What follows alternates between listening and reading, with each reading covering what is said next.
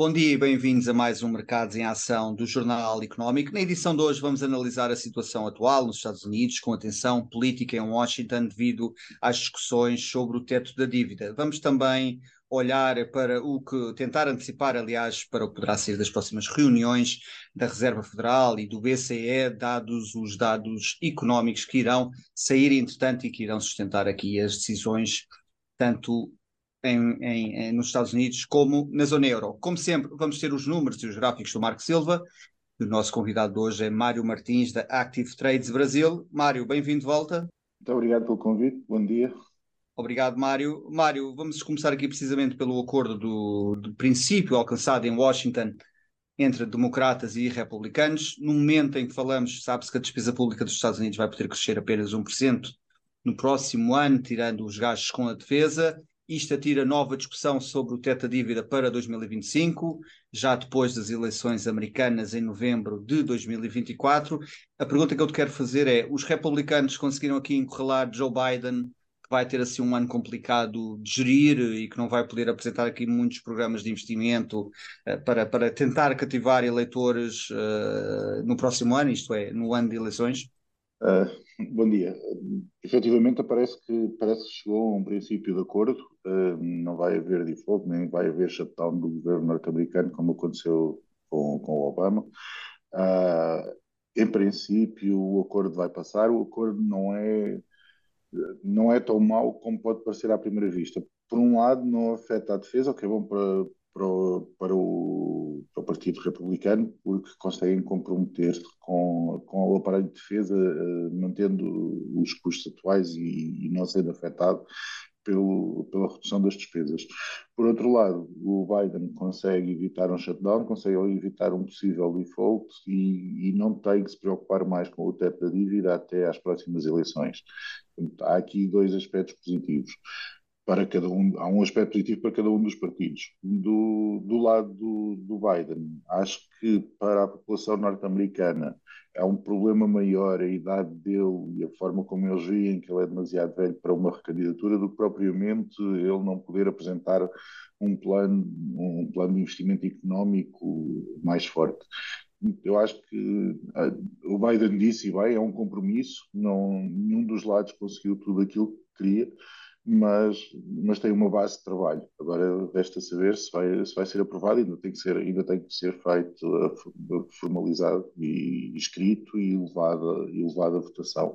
Em princípio será aprovado, mas eh, eu, é importante lembrar que os republicanos têm uma margem muito pequena na, no Congresso e que existe uma fação grande dessa pequena maioria que, que, não está alinhada com o speaker e que não está alinhada com, com a estrutura tradicional do GOP.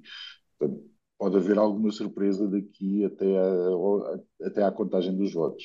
Mário, mas achas que um, ehm, do lado dos democratas também será assim tão fácil, tendo em conta que, na realidade, irá haver uma redução, ou pelo menos não haverá, não haverá um investimento em determinados programas uh, sociais, por exemplo, mas uh, será também um constrangimento à economia, numa altura em que a economia poderá ou não, mas que tem algumas perspectivas de eventualmente entrar em recessão.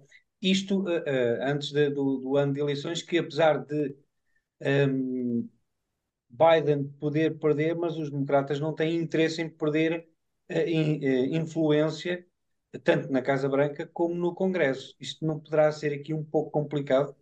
Para os democratas não terem que discutir mais um teto de dívida daqui até ao fim do atual mandato é, mais, é, é uma vantagem maior do que, do que qualquer desvantagem económica que possa trazer este compromisso a nível de investimento económico, uh, seja em produtos, seja, seja de caráter social, seja em projetos, em projetos sociais, seja no, no apoio à população mais desfavorecida. Uh, as vantagens de não ter que discutir novamente este assunto daqui até às eleições é uma vantagem significativa e que eu acho que vai, vai ser mais apelativo para os democratas do que eventual, um, um, uma diferença que não seria substantiva no, no que eles poderiam subir da dívida, do teto da dívida. O teto da dívida deles foi para 31,7 trilhões, o que é um número de veras assustador, portanto, alguma coisa tem que ser feita.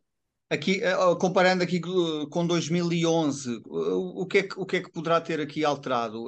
O facto de estarmos aqui muito próximos de eleições, o facto de, de, equipa de negociadores da Casa Branca foi melhor do que a equipa na altura de, de Obama, ou o facto dos republicanos não estarem tão, tão extremistas neste momento?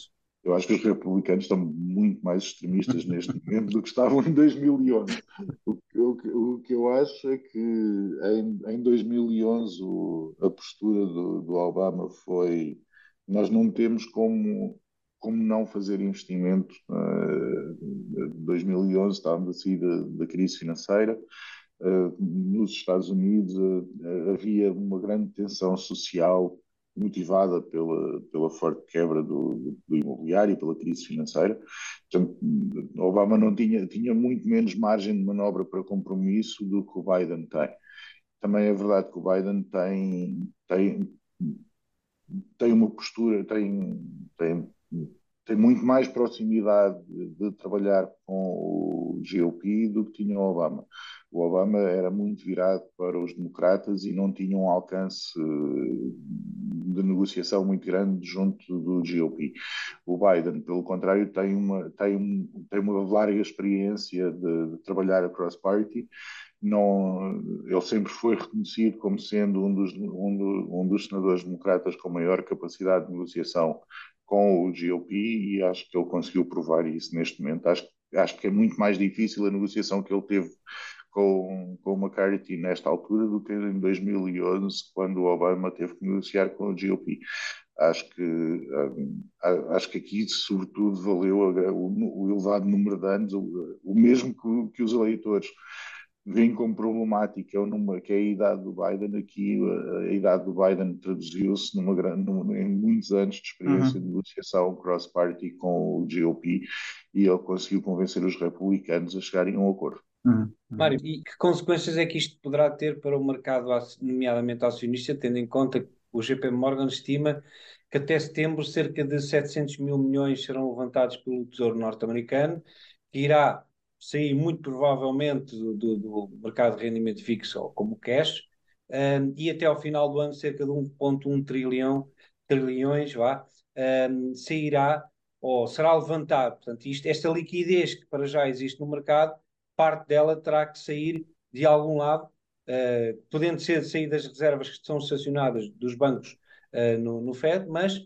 sairá do mercado mais, mais líquido, ou, ou, menos líquido, perdão, para o mercado mais líquido, que é uh, as obrigações. Com, como é que tu vês esta rotação de capital? Não, eu não tenho a certeza que, que vá sair do mercado, do mercado acionista a liquidez para, para, para, para, cobrir o nível de dívida que, foi, vai ter que ser levantado daqui até ao fim do ano. Uh, há uma parte sairá seguramente do mercado acionista, mas a maior parte dos fundos de pensões, que se, no fundo é quem vai, quem, quem vai subscrever novamente uh, este, este, este pacote de auxílio à economia americana, uh, eles irão fazer uma, uma rotação de carteira dentro, dentro do, de, das dívida, da dívida mundial que eles têm. O que pode acontecer é haver um afeto, uh, isto afetar de forma adversa uh, a dívida europeia. Para manter a mesma percentagem, é provável que alguns fundos de pensões diminuam a exposição à dívida europeia e aumentem a exposição à dívida norte-americana para, para manterem os níveis de, percentuais que eles têm em relação à dívida total de cada uma das regiões. É mais provável, vejo como mais provável haver alguma tensão nos mercados obrigacionistas europeus do que nos mercados acionistas. Poderão ser uh, momentos aqui mais difíceis, com, com este capital arrumar para, para o outro lado do Atlântico, uh, em detrimento de, das obrigações europeias. Mário, obrigado. Vamos agora para um breve intervalo e regressamos já.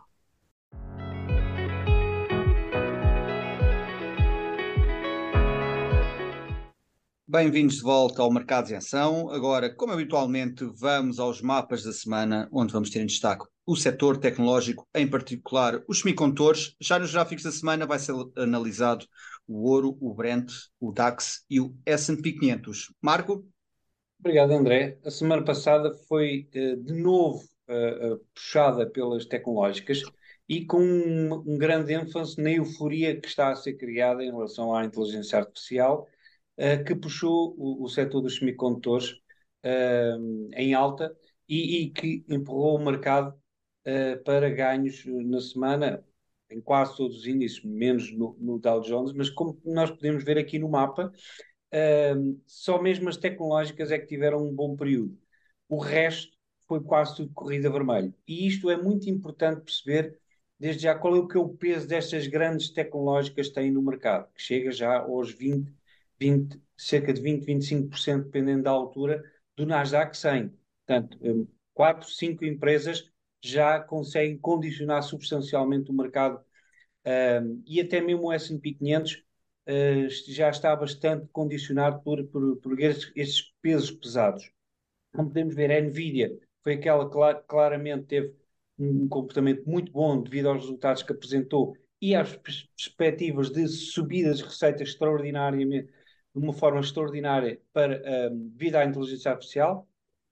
De resto, o mercado, como, como referi, basicamente todo no vermelho. Em relação ao resto do mundo, de novo, a ASML e TSM semicondutores uh, tiveram um comportamento uh, excepcional e no Brasil destaque aqui para a Petrobras com uma evolução de 3%.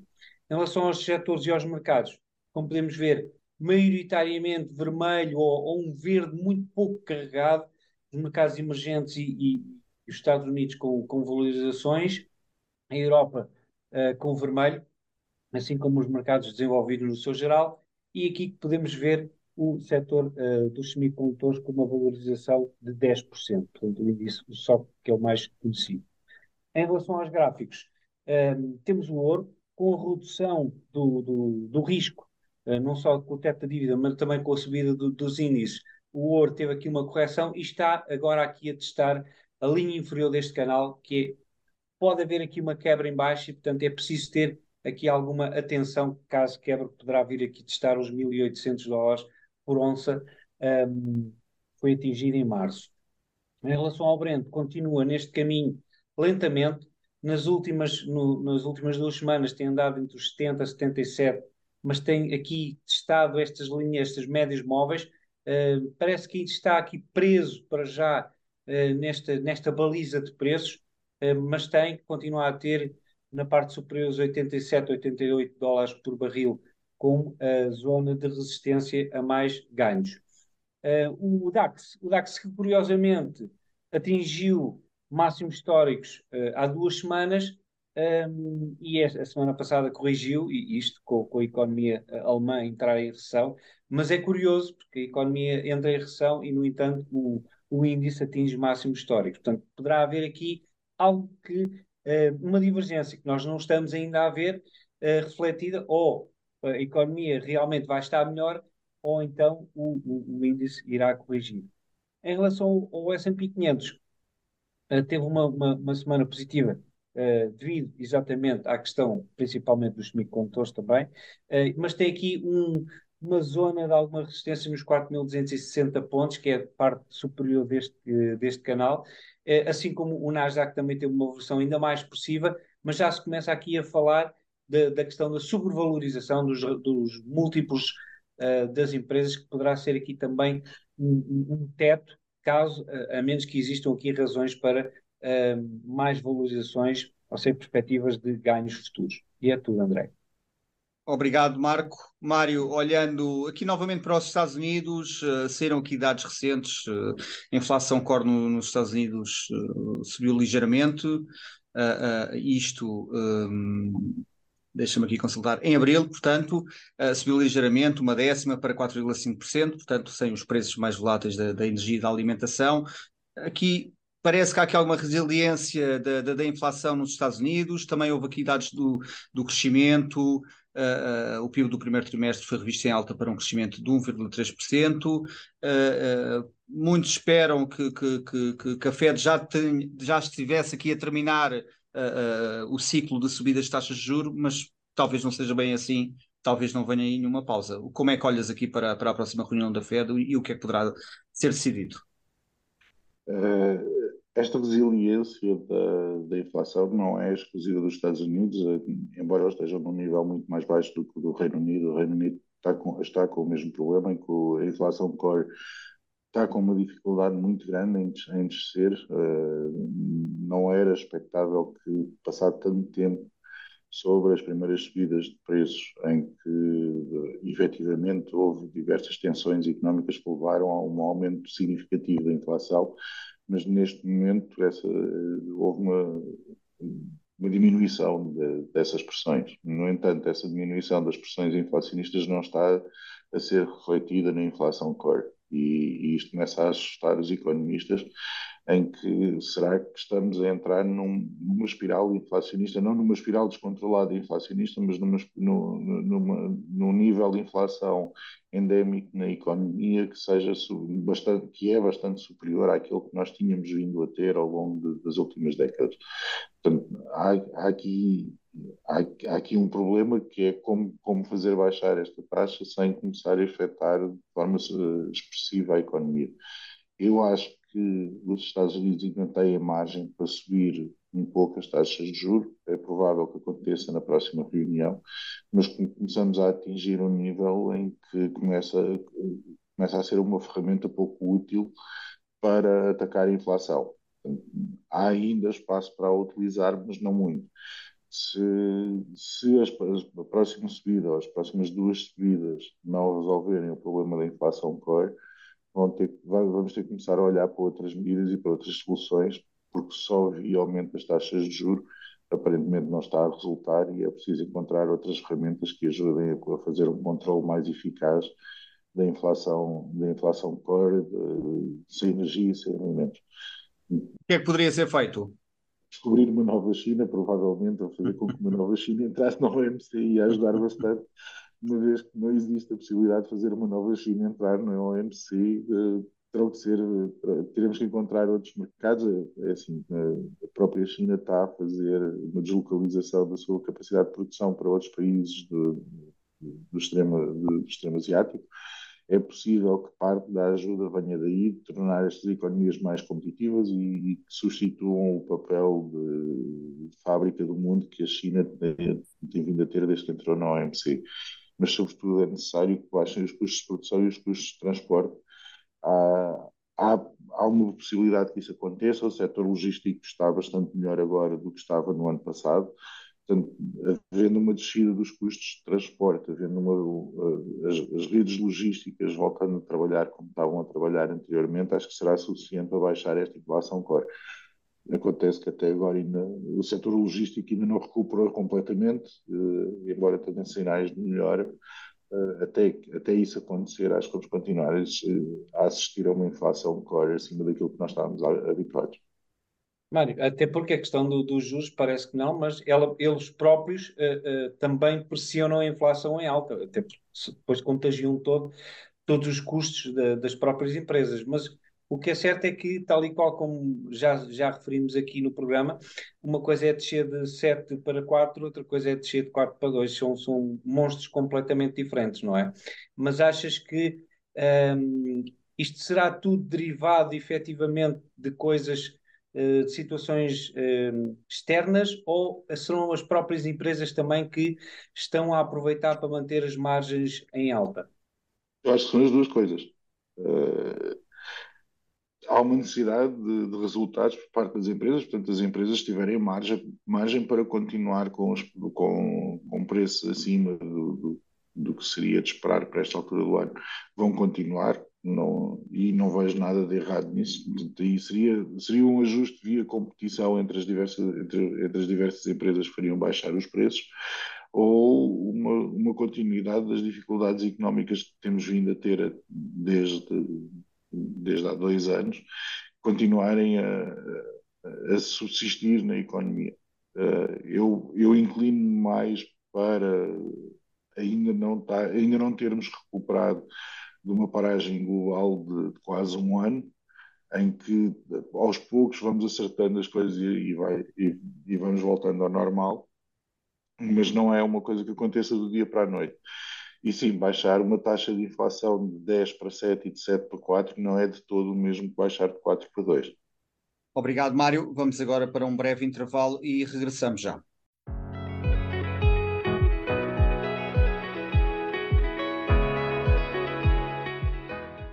Bem-vindos de volta à terceira e última parte do Mercados em Ação. Vamos começar, como habitualmente, pelo número da semana e uh, que refere-se ao, precisamente ao investimento na energia solar a nível global que vai ultrapassar este ano o investimento na indústria petrolífera pela primeira vez na história. Portanto, uh, no total vão, serão investidos uh, mais de 1,7 bilhões de dólares, isto cerca de 1,58 bilhões de euros, a, a serem investidos em energias limpas este ano, uh, de um bolo total de 2,8 bilhões de dólares que serão investidos a nível global em energias.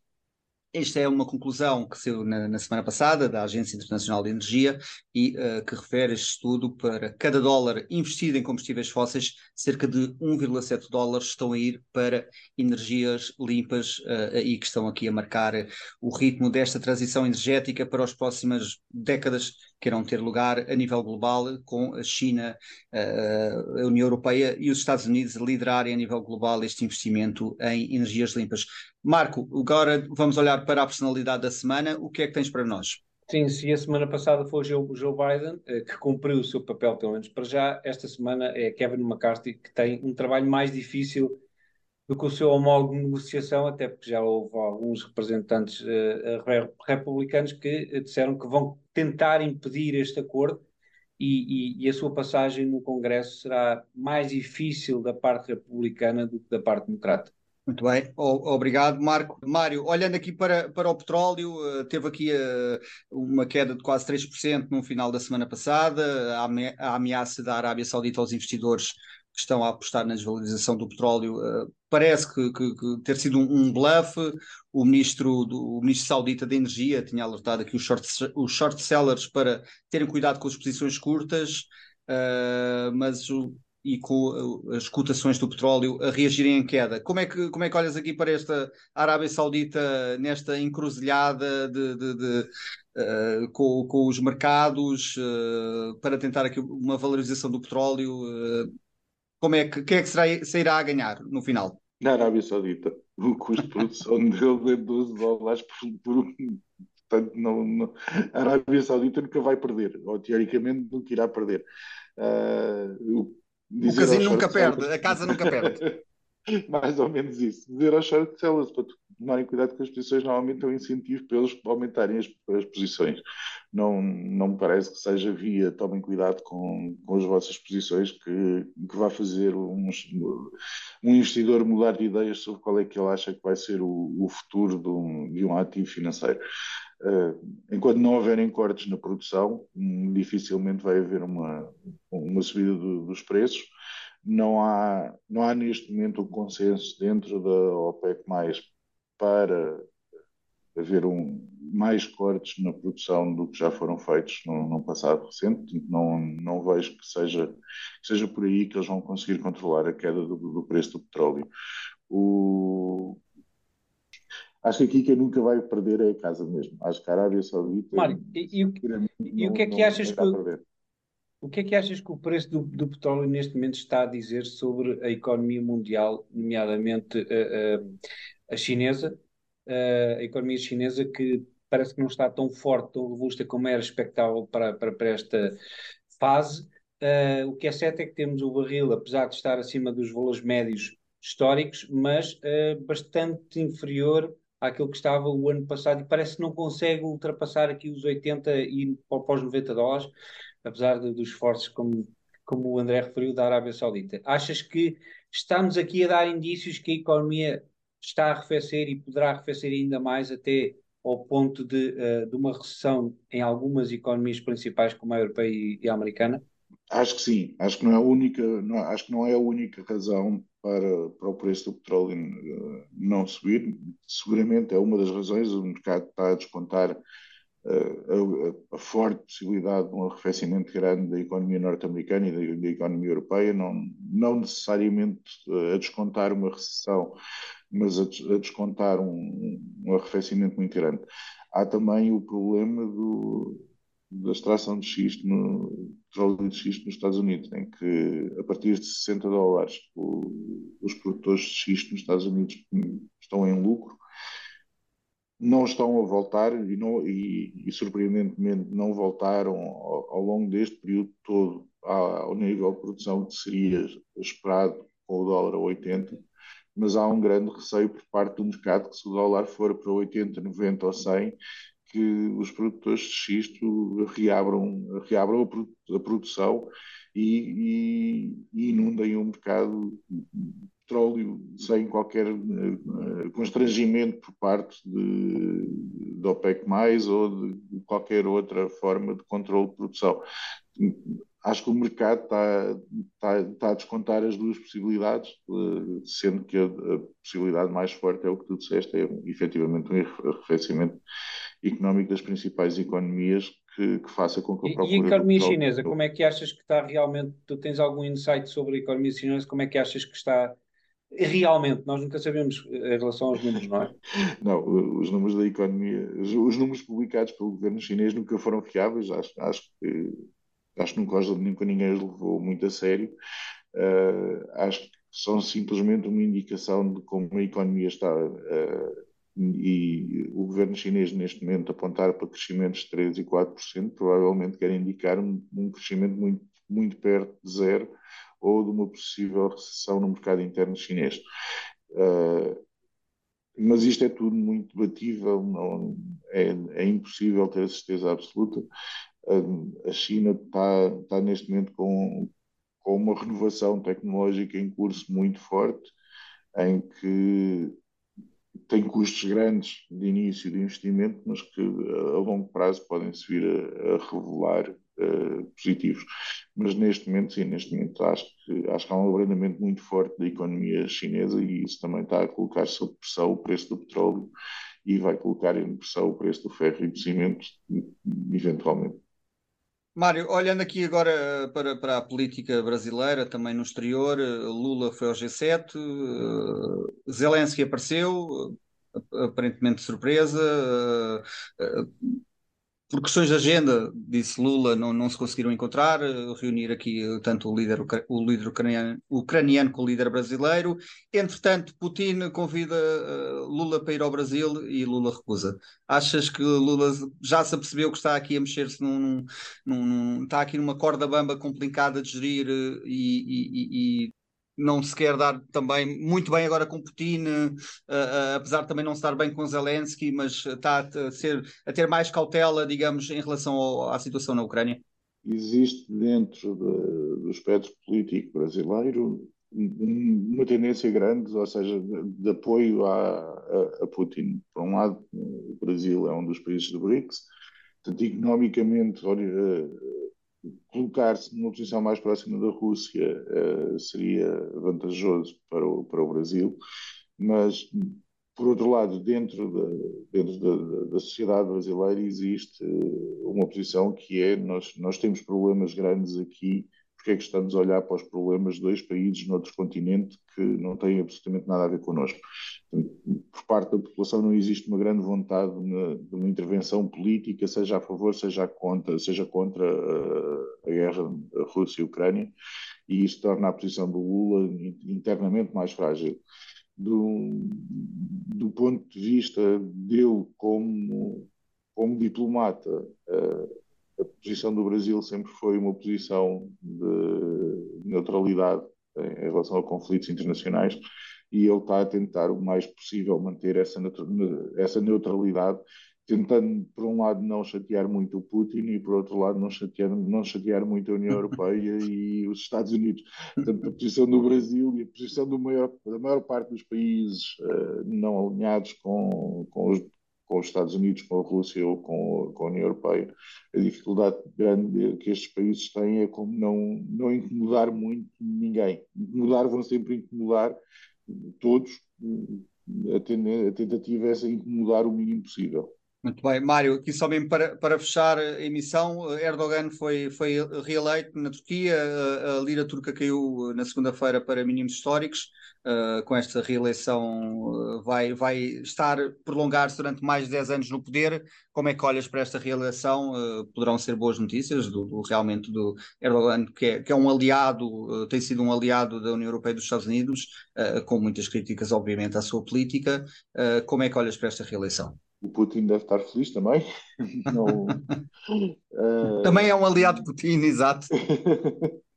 não, não, o Putin hoje deve ser uma pessoa mais feliz do que era ontem, pelo menos manteve, conseguiu manter um tampão na, naquela região que é, de, de, alguma forma, mais favorável para, para a economia turca. É, é um descalabro. Não, o, o, a, venda da lira turca seguramente vai continuar. Uh, eu, eu, não vejo como é que possa haver uma reinvenção da, da economia turca uh, mantendo o mesmo, o mesmo padrão que tem sido seguido nos últimos anos de, de Erdogan e, e, acho que acho que eventualmente isto pode começar a provocar tensões grandes porque a base de apoio de Erdogan é uma base de apoio rural e, e, as economias urbanas são as que estão a sofrer mais as consequências das, das, das más políticas económicas da Turquia nos últimos anos e acho que isto pode, pode acabar mal. Eu não vejo, não, não, não vejo de todo que o Erdogan tenha condições para manter-se mais 10 anos e uma guerra civil na Turquia pode ser eh, muito pior do que uma guerra entre a Rússia e a Ucrânia. Muito bem. Mário, obrigado por teres aceitado o nosso convite. Muito obrigado por me terem convidado mais uma vez. Obrigado, Marco. Vemos para a semana. Até para a semana. Veja estes e outros programas eh, no site e nas redes sociais do JE. Ouça também a versão em podcast nas principais plataformas de streaming. Chegamos ao fim de mais um Mercados em Ação. Boa semana e bons negócios.